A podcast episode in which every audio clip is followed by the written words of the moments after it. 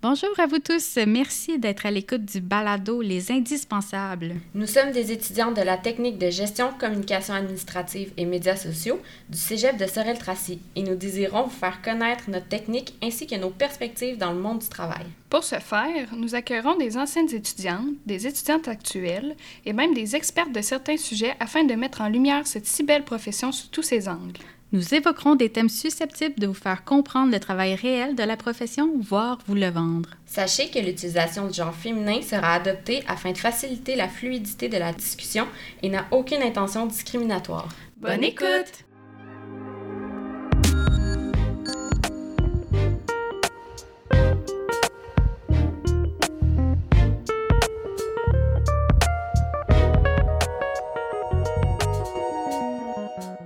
Bonjour à tous et bienvenue au quatrième épisode du balado Les Indispensables. Aujourd'hui, nous allons explorer l'impact des intelligences artificielles sur le métier d'adjointe administrative.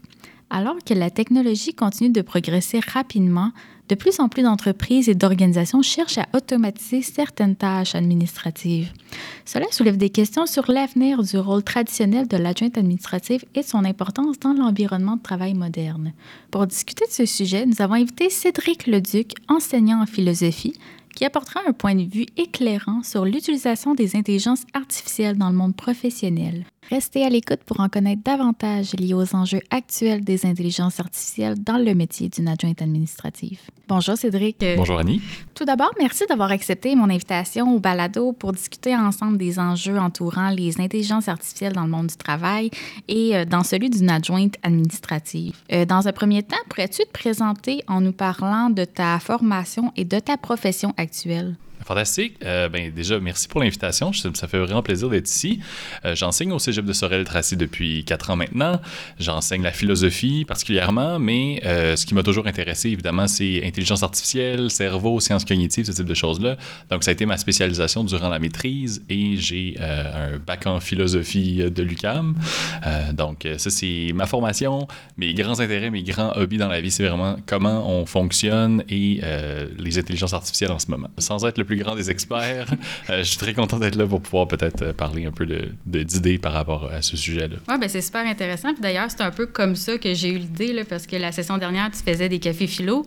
Oui. Puis une de tes séances portait un peu sur les technologies puis les intelligences artificielles. Puis là, ça m'a fait me questionner un peu sur euh, ben, oui, ma vie personnelle, mais aussi ma profession future.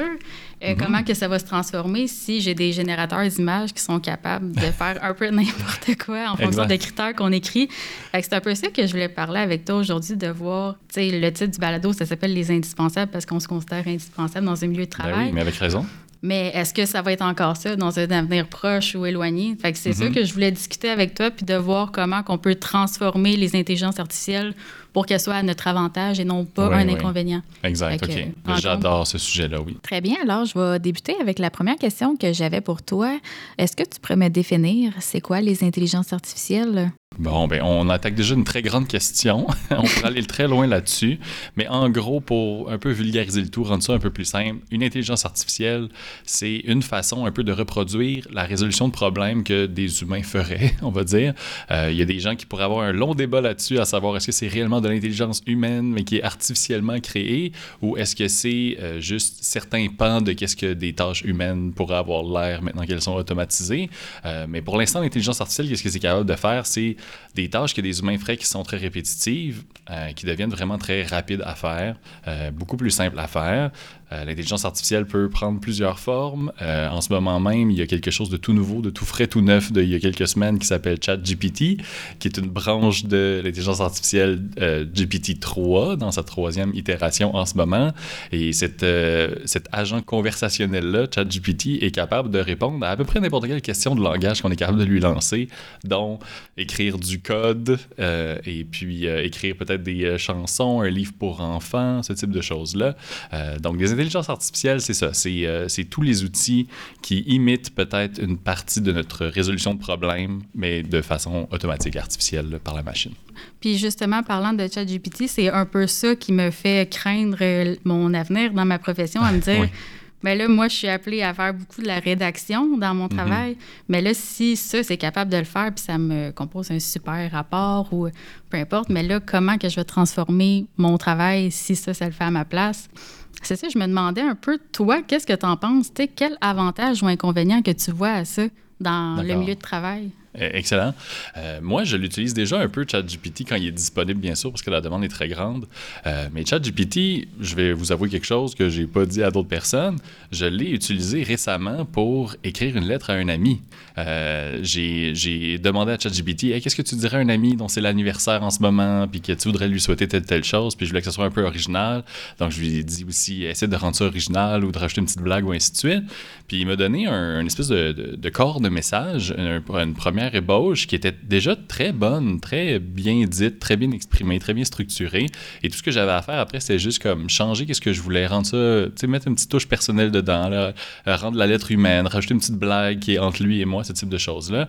Mais ça m'a évité tout ce travail-là d'essayer de trouver la phrase. Donc il y a des gens qui pourraient me dire, mais là, c'est vrai que c'est un peu plate, tu sais, ça manque d'authenticité. On dirait que t'as pas mis du cœur dans ta lettre. C'est un peu plus, tu sais, je veux dire, ton ami, s'il savait, il trouverait ça plate de recevoir une lettre de cette façon-là. Et c'est vrai, là, tu sais, je manquais de temps, je faisais ça sur le coin d'une table, mais c'était aussi pour l'expérience. Je voulais juste savoir, est-ce que ChatGPT est capable de me donner un bon modèle? Mais disons, ma mère, en ce moment, elle se réoriente. Euh, réoriente, pas de R entre le dernier T. Et euh, euh, pour pouvoir présenter, euh, dans le fond, une lettre de présentation pour, ce, pour des futurs employeurs, euh, ben, je lui ai dit, tu pourrais utiliser ChatGPT pour faire un- une première version de ta lettre de Ben oui. présentation. Elle a fini par pas le faire. Et euh, quand même, j'allais dire vieux jeu, mais pas, c'est pas vieux jeu, c'est pas une insulte que je veux faire à ma mère. Mais tu sais, elle voulait pas utiliser cet outil-là encore. Mais je crois que c'est dans un futur très proche que les gens vont avoir une première rédaction de faite par des outils tels ChatGPT. Cela étant dit, je crois que ChatGPT n'est pas capable de remplacer quelqu'un qui va réellement soumettre une lettre à part entière. là. Il va falloir quand même que quelqu'un soit là pour dire à ChatGPT ah, rajoute ce style-là, rajoute cette phrase-là, rajoute cette référence-là. Puis il va quand même falloir rajouter des modifications par-dessus. Qu'est-ce que l'outil va nous avoir dit? Donc, c'est vraiment juste. C'est un problème différent qu'on va attaquer peut-être. C'est un outil qui va nous aider à faire plus rapidement des tâches qui étaient peut-être machinales, euh, peut-être répétitives euh, auparavant, puis qui maintenant ben, vont juste avoir changé. Donc il y a cette perspective-là aussi qui est Ouais. possible de. C'est juste que ça va être un petit peu différent sans nécessairement que ça disparaisse, euh, cette façon de faire-là, là, Ouais. de faire une lettre. Ouais. Parce que si je comprends bien, de toute façon, il faut quand même donner les critères à ChatGPT. Ben, il, va, il va pas juste le faire tout seul. Fait qu'il faut qu'il y ait quelqu'un en arrière. Dans un sens, ça va quand même changer cette perspective-là de dire, ben, tu n'importe qui, puis dans n'importe quel milieu de travail, si on s'adonne à utiliser des intelligences artificielles, mais tant qu'il y a quelqu'un en arrière qui est là puis qui le contrôle, si on veut, Mhm. euh, au moins on est encore là en train de travailler. Fait que ça, ça nous enlève aussi cette crainte-là de dire, ben, tu sais, tant qu'il y a un humain en arrière, on, on est encore en sécurité. On a encore une sécurité d'emploi aussi. Là. Exact, c'est ça. Euh, pour l'instant, j'ai pas de raison de croire que réellement, on peut juste demander à ChatGPT, bon, mais fais-moi des lettres de condoléances pour toutes les personnes dans la famille, puis tu sais, ça règle Ouais. le cas. Là. Ça. Donc, euh, ChatGPT, va, il va falloir quand même rajouter notre, euh, notre, notre petite correction personnelle, jusqu'à temps que, tu sais, on n'a pas de boule de cristal, on sait pas trop qu'est-ce qui va se passer éventuellement. Peut-être qu'éventuellement, cet outil-là va être capable réellement de connaître notre personnalité et de savoir exactement comment ajuster ça, puis mettre dans une lettre. Mais pour l'instant, on, a quand même besoin des humains qui sont derrière l'outil. Mais tu penses pas qu'à long terme, peut-être, exemple, le métier d'une adjointe ou ce qu'on est appelé à faire, euh, la gestion des, des courriels, des agendas de nos supérieurs, euh, la création de visuels, tu sais, toi, tu penses pas qu'éventuellement notre profession va être obsolète? Ben, là, ça, c'est vraiment difficile de m'exprimer là-dessus parce que le débat aujourd'hui qu'on aurait pu avoir, c'est est-ce que les enseignants vont disparaître, Oui. euh, ouais. avec un outil comme ChatGPT dans quelques années, ce Ouais. type de choses-là. Là, on est dans une réalité où, en ce moment, au Québec spécifiquement, il y a une pénurie de main-d'œuvre. On a une espèce de petite pyramide démographique weird de baby boom. Alors, il y en manque en ce moment des adjoints administratifs, euh, à ma connaissance du moins, là, je veux pas... euh, Oui, oui, oui, non, effectivement. il en manque en ce moment et euh, je pense pas que dans un futur proche, c'est quelque chose qui est menacé. Euh, mais je crois que le métier va être appelé à euh, devoir changer un tout petit peu. Mais c'est la même chose pour les profs. Euh, moi, je peux parler au moins de la condition de prof. Je sais qu'en ce moment, pas mal tous mes collègues et moi-même, on est quand même stressés avec l'arrivée d'outils comme ça parce qu'on est inquiet pour le plagiat. On est inquiet pour les travaux électroniques qu'on fait faire aux étudiants et étudiantes. Nous, quand on a testé le département de philosophie des questions de philosophie qu'on lui demandait à ChatGPT, il nous donnait des travaux qui étaient décents, des travaux qui euh, passaient quand même la compétence à notre sens, ou du moins qui étaient proches de, de, la passer. Donc, quelqu'un qui a moindrement suivi, qui sait de quoi on parle, est capable de modifier la réponse de ChatGPT pour la rendre satisfaisante. Mais de la même façon, si on travaille dans une technique comme celle-ci, euh, pour devenir euh, adjoint, adjointe administrative, on peut partir peut-être avec, de la même façon que pour les enseignants. Euh, si on fait gestion, communication administrative et médias sociaux à Sorel-Tracy, ben, ça, il, va, il va falloir qu'on ait en tête que nos tâches risquent de changer un tout petit peu avec le temps et éventuellement peut-être se transformer en quelque chose d'autre. Mm-hmm. mais je crois pas que ça va être si... je pense pas que ça peut être si drastique que ça. Parce que quand Internet est arrivé, par exemple, nous, on croyait que ça allait tout chambouler, puis là, tous les emplois allaient être remplacés, puis ainsi de suite. Puis on le voit bien maintenant qu'on continue d'avoir des métiers, euh, on continue d'avoir des gens qui doivent travailler constamment. C'est une bonne chose ou une mauvaise chose, on en reparlera. Et Internet a changé drastiquement des secteurs d'activité, mais ça reste que les gens ont à, faire ce travail-là quand même. C'est super intéressant. Puis la manière que tu l'apportes aussi, ça donne quand même un peu espoir. Euh, tu sais, quelqu'un qui voudrait s'inscrire à une technique ou en fait, peu importe le milieu de travail, mm sachant que oui, il y a des intelligences artificielles, mais de savoir qu'on est quand même un peu loin de se dire qu'on va tous être remplacés puis qu'on va juste pouvoir avoir des loisirs dans la vie. Là, Quoi que ça peut être une bonne ben chose, mais avoir euh, chaque perspective de chacun. il, est toujours possible que je mange mes mots parce que ChatGPT, j'avais pas anticipé que ça soit aussi développé aussi rapidement. Mhm. Mais en ce moment même, je vois pas en quoi même ChatGPT pourrait remplacer complètement ou faire en sorte qu'on ait moins besoin de, de personnes dans ce milieu-là. En fait, même, je crois qu'il y a beaucoup d'arguments pour dire à quel point la job va devenir peut-être plus simple euh, ou, ou, du moins, elle va, euh, on va peut-être pouvoir assister sur davantage de tâches ou aider plus de personnes et ainsi de suite, euh, ou ça va être plus facile de juste faire les petites tâches machinales du quotidien, comme justement partir une lettre ou euh, trier quelque chose ou ainsi de suite grâce à des euh, IA, des intelligences artificielles.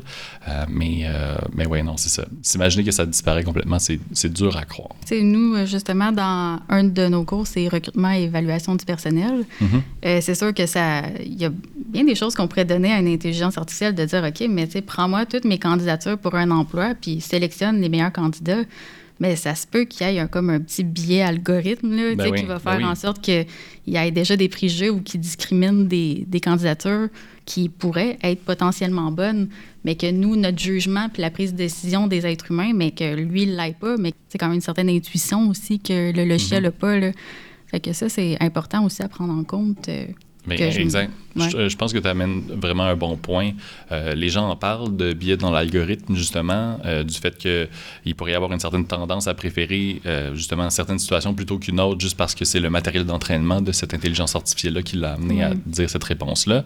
Parce qu'après tout, quelque chose comme ChatGPT fonctionne sur la probabilité du prochain mot qui est écrit dans la réponse. Donc, si, si le matériel d'entraînement euh, fait croire à, ce, à, l'IA que le prochain mot qui s'en vient, euh, c'est davantage, disons, bleu que rouge. Il va y avoir un biais vers le bleu dans, cette, dans, ces, dans les réponses données par ChatGPT, de la même façon comme tu l'exprimes dans les euh, discriminations qui pourraient être faites quant à des candidatures. Exactement.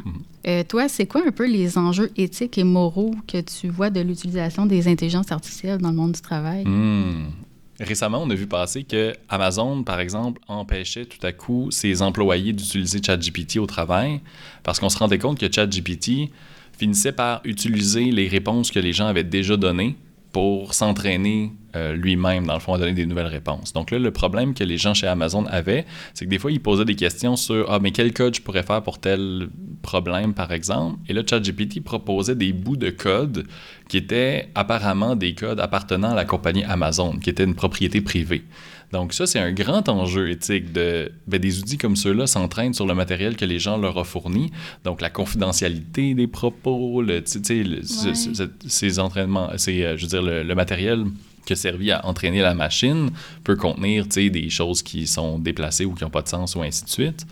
Par rapport à la place des IA dans le travail, ce que je m'étais dit, c'est justement, il y avait quand même un peu de, surveillance. Et déjà, quand on fait des recherches euh, sur n'importe quelle euh, plateforme numérique, là, si je commence à parler de lampes chez Ikea, mais il y a bien des chances qu'ils m'en proposent plein à vendre aussi euh, la, la, responsabilité qui vient avec ça. Est-ce que une intelligence artificielle qui va prendre euh, des décisions, mais s'il y a une retombée puis ça cause un tort à un employé, comment qu'on fait pour régler ça si la décision a été prise par une intelligence artificielle et non pas un humain? Donc, ce que tu dis ressemble beaucoup au débat que les gens ont à propos de si l'intelligence artificielle pourrait être notre gouvernement. Il y a des gens qui se disent, ben, peut-être que des personnes, des politiciens, des politiciennes, ça a des intérêts personnels, ça, ça manigance un peu des affaires, puis on devrait à la place laisser une intelligence artificielle super développée dans un avenir moindrement proche ou loin euh, pour faire des décisions à notre place. Mais là, la question évidemment qui va s'imposer à ce moment-là, c'est, mais ça, ça, va avoir été quoi le matériel d'entraînement de cette intelligence artificielle-là? Puis ça va être quoi ses biais justement et ses problèmes?